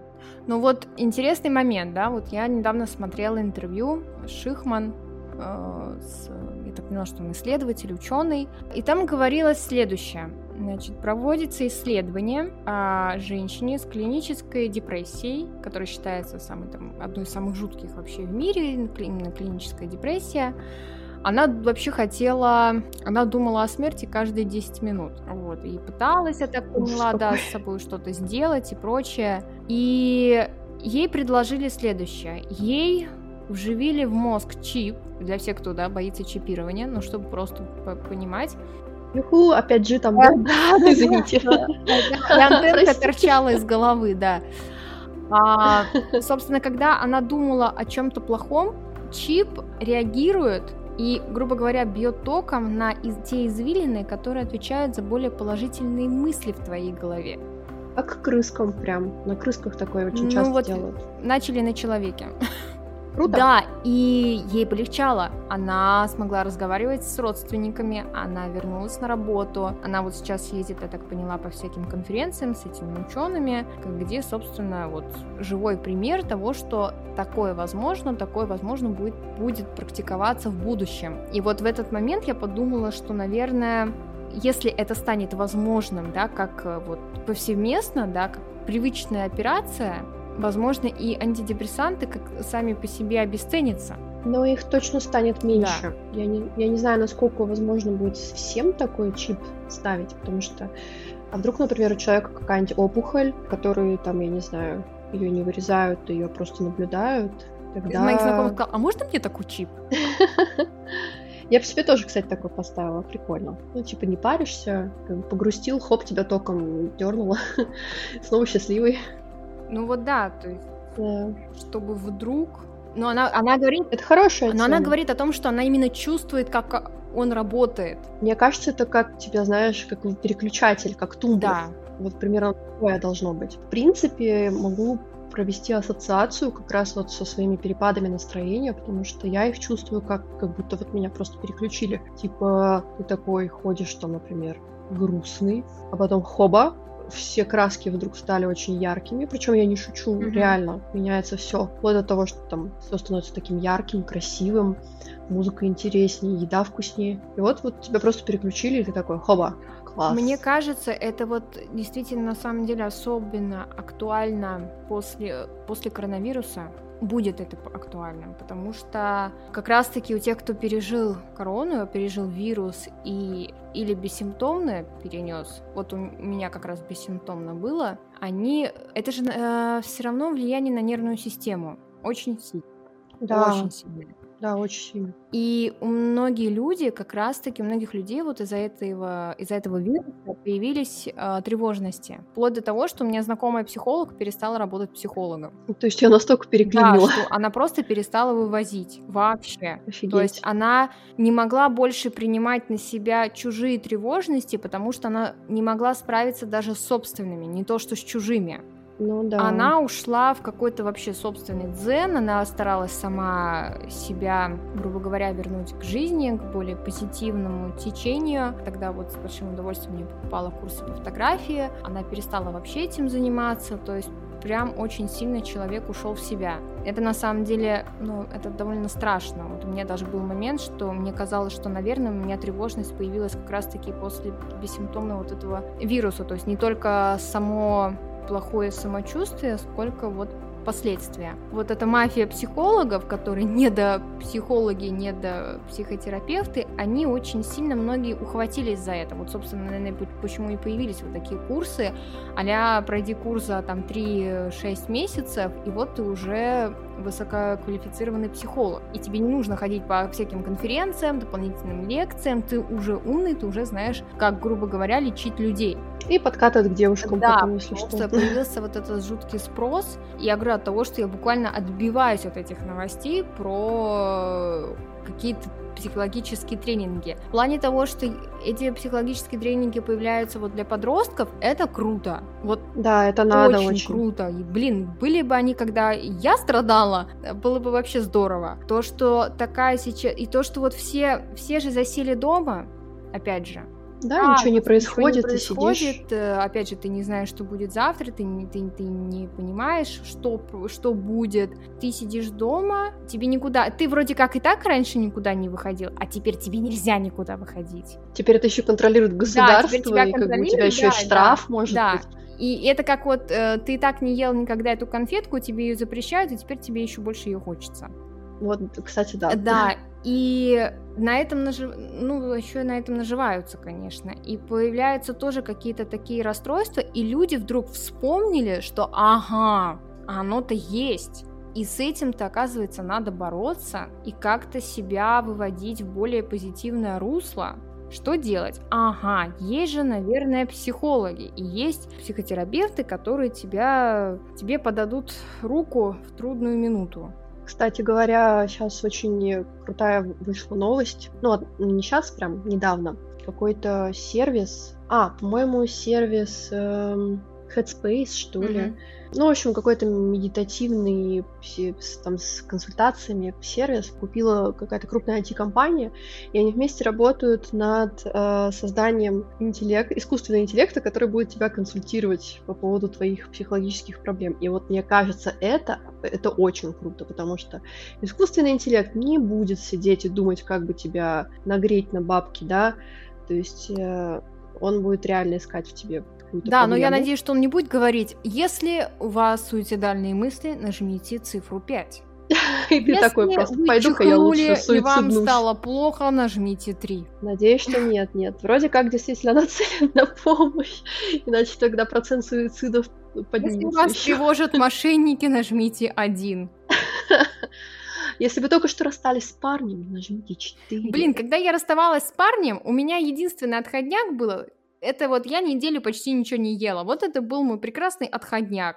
Кто-то бы сказал, везет, Да, я- вот бы мне сейчас расстаться. Я, погрустнела и пошла дальше. А то, что, оказывается, можно было позвонить в какую-нибудь службу и поговорить э, с искусственным интеллектом, ну, извините, я не знала. Ну вот, теперь в будущем такое возможно станет. Но все равно будущем. хочется, наверное, больше живого общения. Да, тут согласна. Но я думаю, там, знаешь, не, не прям он будет закрывать полностью потребность психотерапевта, а он будет э, консультировать и может, под- а, по-моему, подбирать психотерапевтов или еще что-то. Ну, то есть Ну, это круто. в любом случае, да, в любом случае это будет так, что тебя уже меньше будут обманывать, потому что искусственный интеллект на страже твоего, в общем, да, психического здоровья. Да, чтобы там не рассказывать там пятерым психологам одну и ту же историю о себе и почему тебе плохо, просто в, в какой-то момент думая о том, что, наверное, у меня все хорошо, потому что мне уже надоело про себя рассказывать.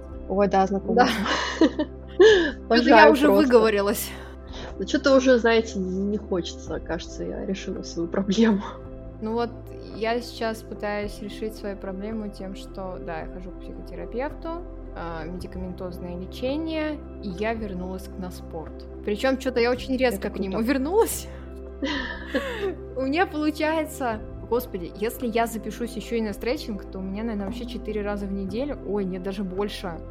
Ну, тут главное теперь одно, не Да. перегнуть, потому что Да, потом- потому что у меня уже да. болит спина после стретчинга. Думаю, наверное, я повременю, наверное, не надо. Это, знаешь, еще эти тонкие коврики, у тебя костлявые колени, тебе больно.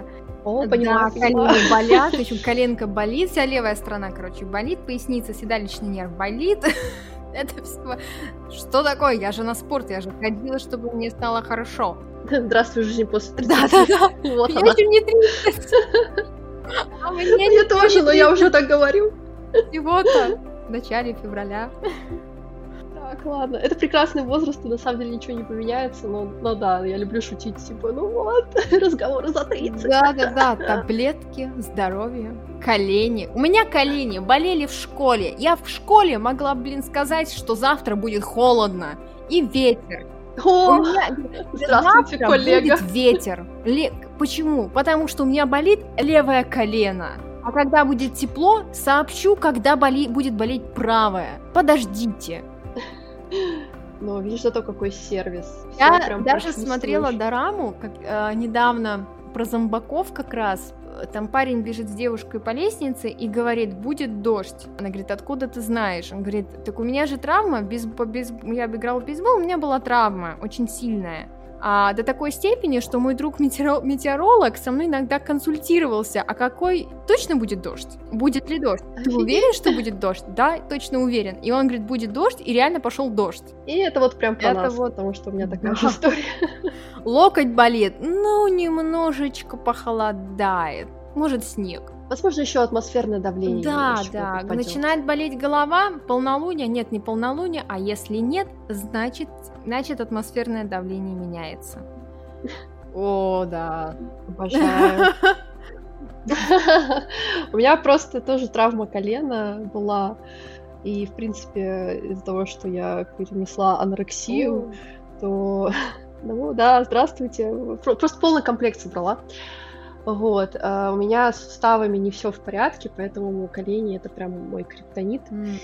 И у меня там артроз, поэтому я постоянно пропиваю эти хондропротекторы всякие. Ну и, соответственно, погоду я всю чувствую прекрасно.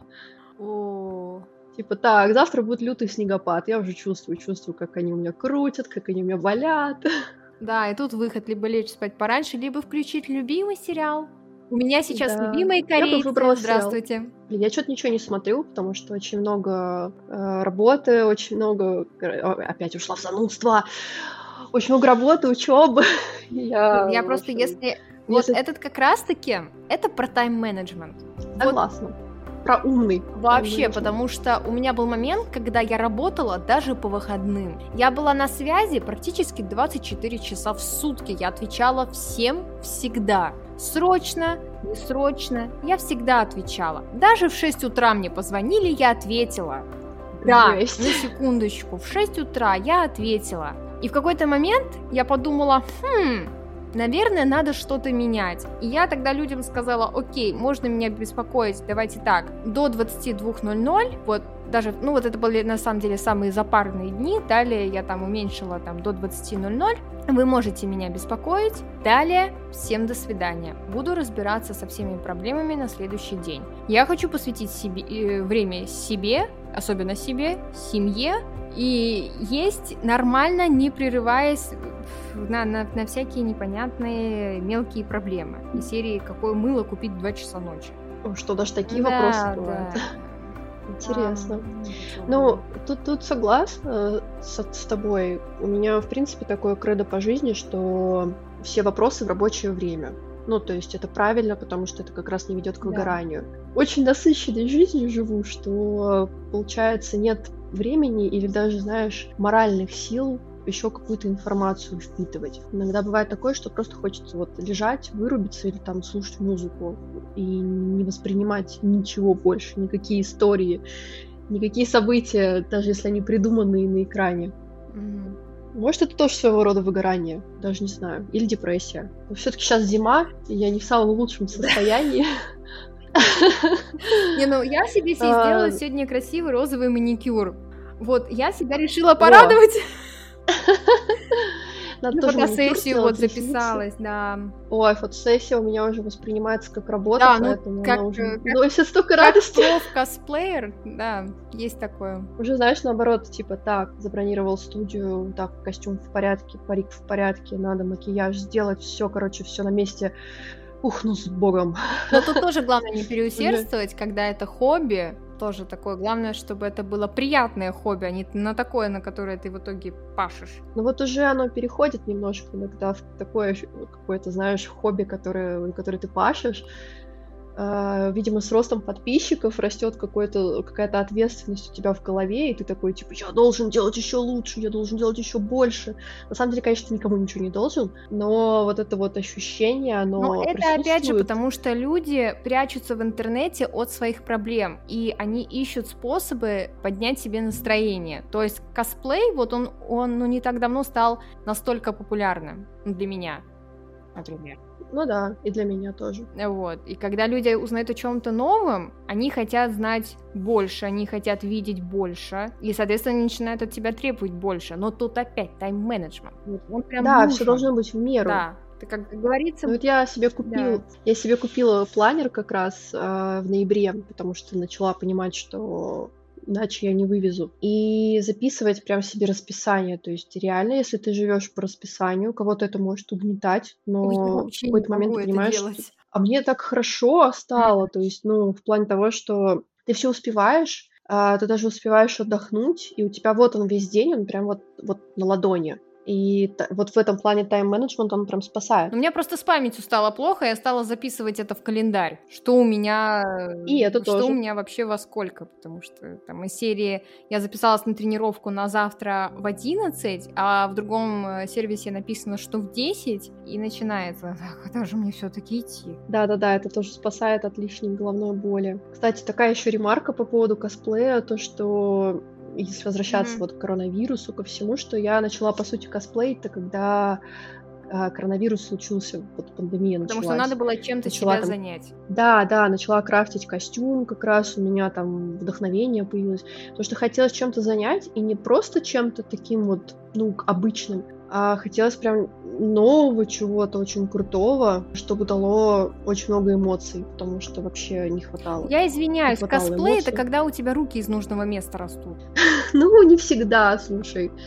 Все равно сейчас по большей степени многие косплееры, они работают в командах, либо просто покупают у каких-нибудь магазинов. Да, типа, вот я свой все жду, костюм.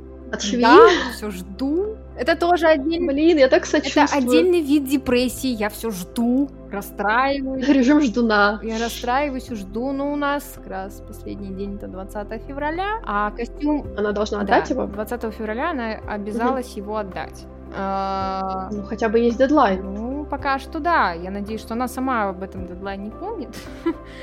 Вот, но просто мне муж-то сказал, что ты как знаешь, но в апреле мы должны быть в Ярославле на фесте.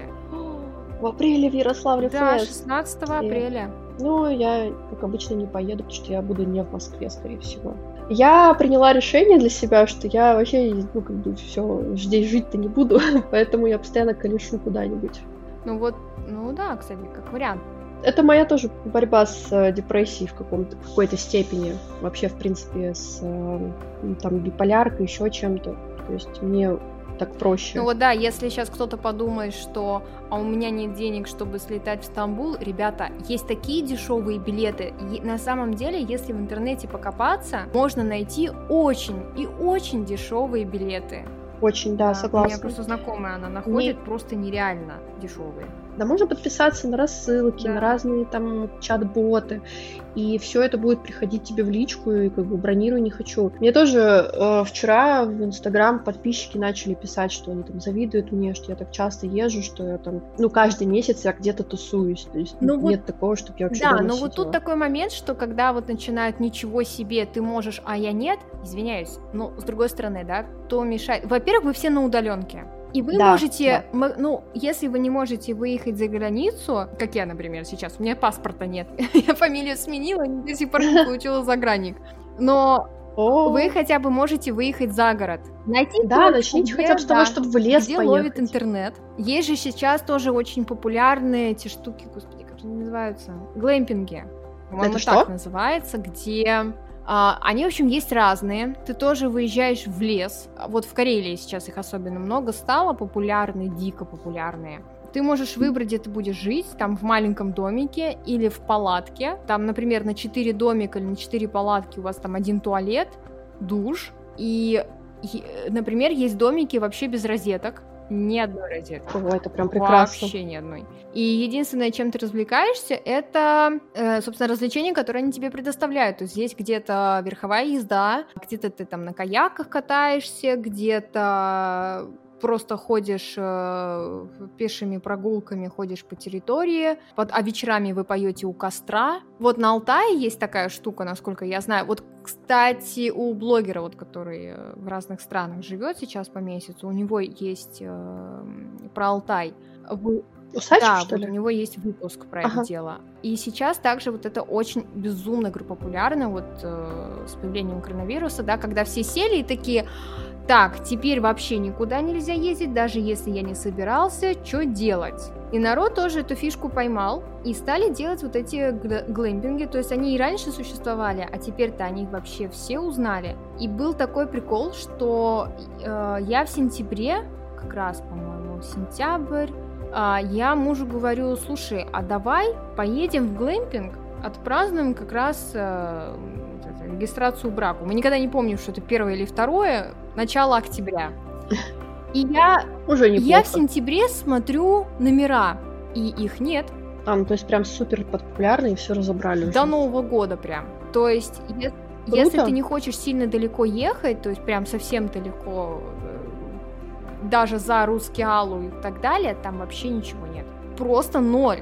Да, Блин, вопрос, короче, желания, да. потому что, ты знаешь, я, я тоже помню, как э, у меня постоянно бывший муж жаловался на то, что он бы там, может, еще куда-нибудь поехал бы, ну вот, и я так и не понимала, что ну вот, то есть, и в итоге я просто сама стала ездить, потому что его никогда никуда нельзя было поднять. У вот. нас, когда э, стукнул локдаун, очень интересная штука произошла. У нас открыли все дворы, которые были за замками, где нужны там свои О. ключи, свои коды. И у нас Интересно, Я не знаю, но вообще все дворы были открыты. И мы, чтобы не сойти с ума вообще от э, передоза сидения дома, мы брали собаку, собака это гулять можно, и мы Да, мы тогда со всем районом познакомились, потому что у всех появились собаки, или все вспомнили, что у них есть собаки, и начали гулять с ними просто постоянно. И мы тогда... А кто-то стал гулять с котами.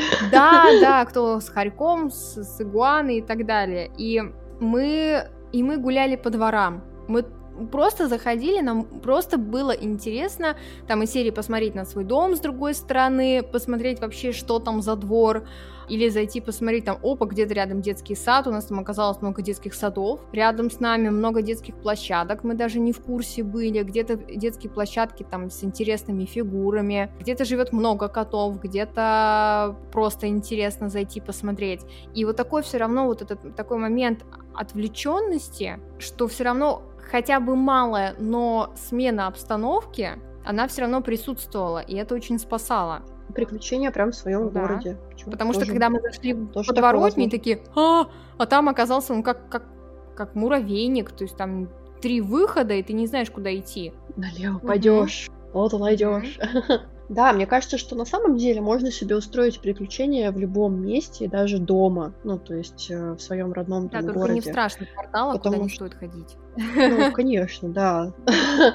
ну, то есть я вот, э, когда в последний раз была в Казахстане, до того, как там весь этот, вся эта жесть началась, в декабре я ездила к маме, тоже, знаешь, как бы вот взрослыми глазами я гуляла по Алматы mm-hmm. и находила какие-то новые прикольные места. То есть я прям исследовала город уже с точки зрения вот какой-то там этники, не знаю, там, ну просто чего-то необычного. И то есть всегда можно что-то найти. Было бы желание, всегда можно куда-то Я так поехать. несколько лет назад взяла с себя обещание, что я буду смотреть на какие-то привычные для себя места, в которых, ну, ты, ты постоянно живешь, но смотреть глазами туриста. Очень хорошая привычка вот. вообще. И я стала замечать такие мелочи, которые не замечала, ну, никогда в своей жизни.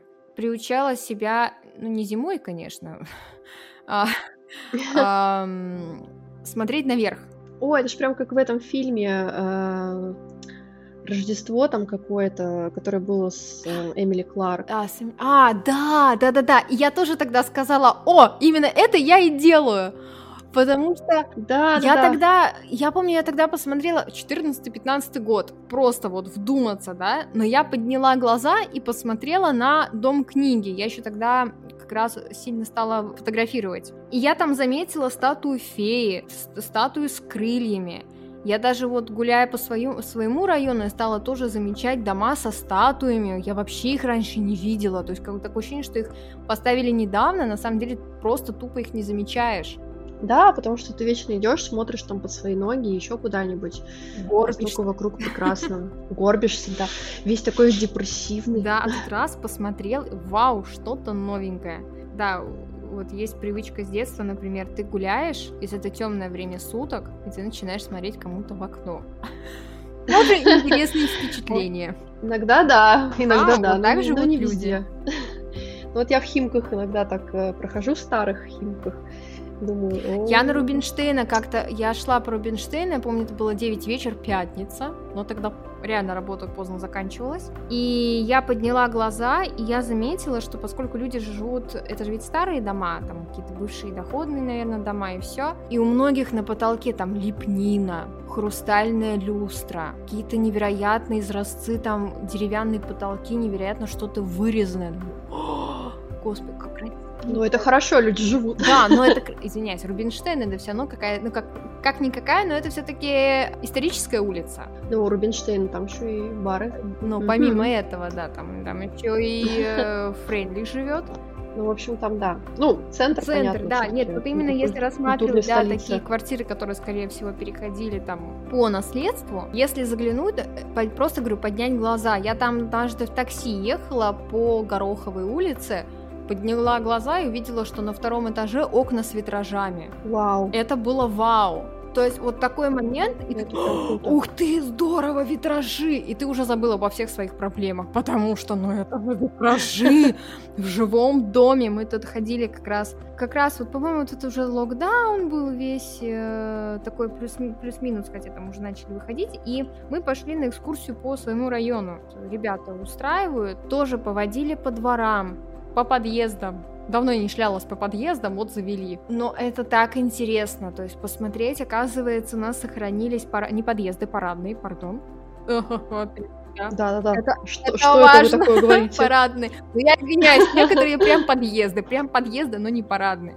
А там, там парадные, там очень красивая тоже всякая лепнина различная. Плитку сохранили, то есть народ, жильцы дома, они прям оплачивали самостоятельно, многие оплачивали самостоятельно ремонт своего убранства подъезда парадной. Я смотрела, например, передачу, э, было на ютюбе передача про то, как ресторатор купил квартиру на Лиговском, а, начал делать ремонт, и под полом когда вскрывали пол, нашли, например, склянки, старые склянки аптечные. Потом оказалось, что у него, израс... у него печь есть в доме в квартире, у него нереально красивое окно. И народ настолько тоже взялся, опять же, сел дома и не знаешь, чем заняться. Вот, оказывается, можно много чего у себя квартирах и в парадных Окно найти. прям, да, да. прорубить окно. И были, да, и действительно в этих парадных были витражные окна. И это так безумно интересно, это настолько вот ты возвращаешься в прошлое,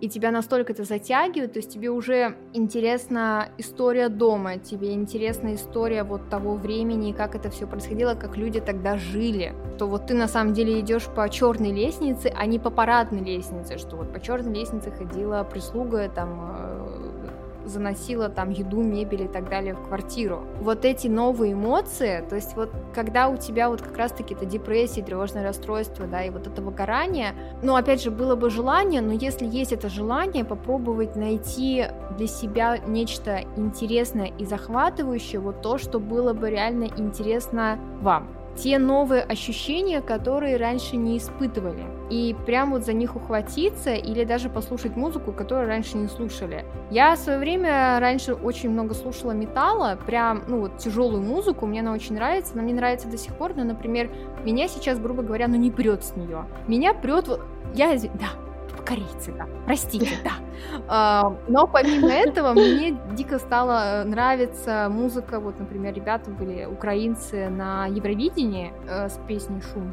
Может, может, может, помнишь. У них, оказывается, Не, не, такой не вообще знаю. нереально красивая музыка. У меня, кстати, в Инстаграме я делала январский плейлист, и там есть, э, есть песня, еще в закрепленных сторисах можно посмотреть. Там, например, песня «Иди на звук». Это вообще она мне глаза открыла. Это так красиво, это так потрясающе. Ну, я Да, посмотрю, и я просто вот точнее. слушаю музыку, например, в последнее время, которую я знаю, что я пару лет назад бы вообще не стала слушать. Ну вот, ну не цепляла бы. А сейчас меня нереально цепляет. Мне хочется еще, и для меня это такое вдохновение, это новые эмоции. Хочется, естественно, со всем миром поделиться. То есть уже не какой-то рэпчик, а вот прям что-то мелодичное хочется. Ну, может быть, кому-то наоборот хочется по жестяку, вот Children of Bodom прям зайдет. Вот. О, да. А я вот наоборот, так и это. У меня, знаешь, типа, обычно я слушаю всегда тоже металл или рок, но когда у меня начинается особенно какая-то деп- такая депрессивная фаза или чего-то не хватает, то я очень сильно перехожу на классику. О. То есть я прям слушаю ну, Моцарта, Бетховена, и прям хорошо так успокаивает, красиво, как-то воодушевляет. Ну, это... Но это мой, мой кейс. Ну, это интересно, кстати. Ну да, но я вообще классическую музыку очень люблю, в принципе. То есть, э, когда, например, не хватает концентрации и там нужно работать, то тоже включаю классическую музыку, и как-то сразу и тексты легко пишутся, и дизайны легко дизайнятся, и, и работа легко работается. Вот. Но ну вот у меня все-таки какая-то консервативность есть в музыкальных вкусах, что это либо вот металл, рок, либо классика. Но у меня просто... Не могу себя Я себя заставить. вот еще, когда начинаю грустно чувствовать, мне часто музыка, которая мне помогала ранее, она мне уже не заходит. И вот этот момент, Мгм. это очень, очень страшный для меня момент, часто бывает. И что когда ты что-то слушаешь, оно уже все такое... Оно уже Пресное. пресное, да, оно уже приедается, и ты сидишь и в каком-то просто рьяном сумасшедшем состоянии ты ищешь хоть что-то для себя новое, чтобы хоть немножко в тебя вдохнула жизнь, грубо говоря. У меня вот таким моментом стал Оксимирон. Ну, в общем, мне, да, мне очень-очень э, он сильно помог. Я даже удивилась, я даже там песню очень быстро выучила. Гор-город. Вот где нас нет. Это для меня Мгм. прям, это для меня было такое открытие. Мне очень тогда понравились тексты, мне понравилось, что это не просто было какой-то бум-бум, а это были Осмысленное, осмысленное. Типа. То есть он же, по-моему, по, по образованию филолог. Угу. Но он какой-то серьезный чувак. Да, и что у него действительно интересный текст. Вот. В общем, в завершении, наверное, уже будем говорить, что тяжело искать себя, тяжело, наверное, и принимать себя, и, поним... и понять, что, э, что, вот, что, нужно. что нужно и что могло привести к состоянию вот этой потерянности, тревожности, вне зависимости от того, болели, были ли у вас какие-то вирусы, вот эти жуткие, не было, вне зависимости от ситуации. Здорово, если получится вот ухватиться за эту маленькую соломинку счастья и получить свой вот этот маленький гормон счастья. Не просто там, эм, как я где-то читала, включить лампу в темноте и представить, что это солнце яркое на вас светит. Ну да, уж это какой-то... А потом съесть что-то вкусное? Нет, не только, но еще и действительно вот э, послушать музыку, которую вы никогда не слушали, посмотреть фильмы, которые вы никогда не смотрели. Даже пусть это будут ужастики. Мне, например, мне прекрасно, да. мне так хорошо было, когда я посмотрела первого Дэдпула, и мне так хорошо стало после того, как посмотрела оно. Я не знаю, но мне было прям хорошо, но вот искать моменты и ощущения, которых вы, наверное, раньше не испытывали, которых вам, возможно, не хватало.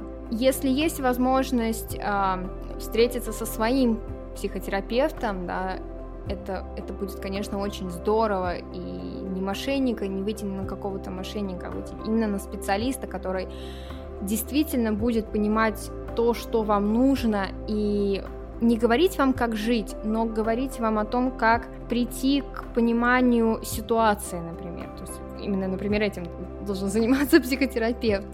Ну, безусловно. Да. И не подкатывать. Не подкатывать. Это очень-очень важно. Не, не, не цепляйтесь за эти дурацкие реплики, эти лозунги «полюби себя» и «сначала надо полюбить себя».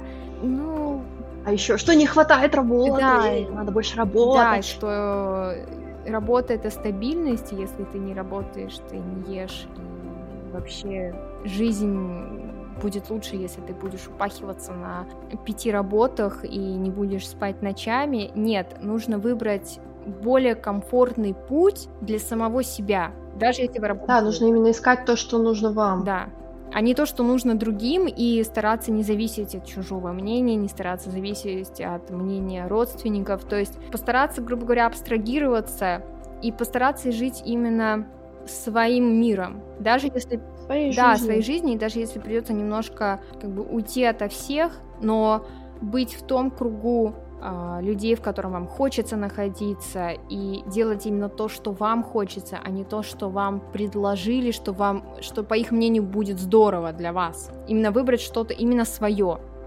Еще мне очень, э, мне кажется, что важный здесь э, этап не даже любви себя, а принятие себя, которое нужно проговорить с психотерапевтом. Если вы столкнулись действительно с э, психическим каким-то расстройством, это именно принять себя, что, ну вот, да, вот так бывает, но это не я, это, не, то есть это не то, что моя характеристика, с которой я буду жить всю жизнь. Вот просто сейчас такой этап, и это нормально, что люди это испытывают, что на это имеешь право, что это, ну, это в порядке вещей, потому что может быть как простуда, может также быть и депрессия или биполярное расстройство.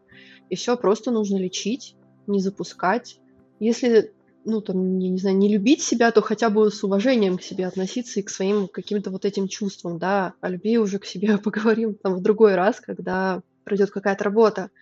То есть и нужно, нужно именно это принимать, не нужно бежать от этого чувства, потому что чем больше бежишь, тем, тем больше просто зарываешь эту проблему вглубь, и она уже не, становится нерешаемой. Общество все равно меняется, меняется окружение, благо все не стоит на месте, и это, конечно, все равно большой плюс. Да, это пугает, это может безумно быть страшно, но тем не менее к чему-то хорошему все равно придем. Обязательно. Все будет позитивно и хорошо. Перемены, они всегда очень страшные, потому что мозг наш работает так, что нам проще делать что-то привычное. Да. Но это не значит, что что-то новое — это опасное, да, или там плохое. Просто нужно к этому тоже привыкнуть. Вот, всем спасибо. С вами были Ксюша и Мира. Всем спасибо, пока-пока. Ставьте лайки, подписывайтесь, нажимайте на колокольчики. Да-да-да, колокольчик. Будет только интереснее, только веселее. Всем спасибо большое, всем пока. Пока.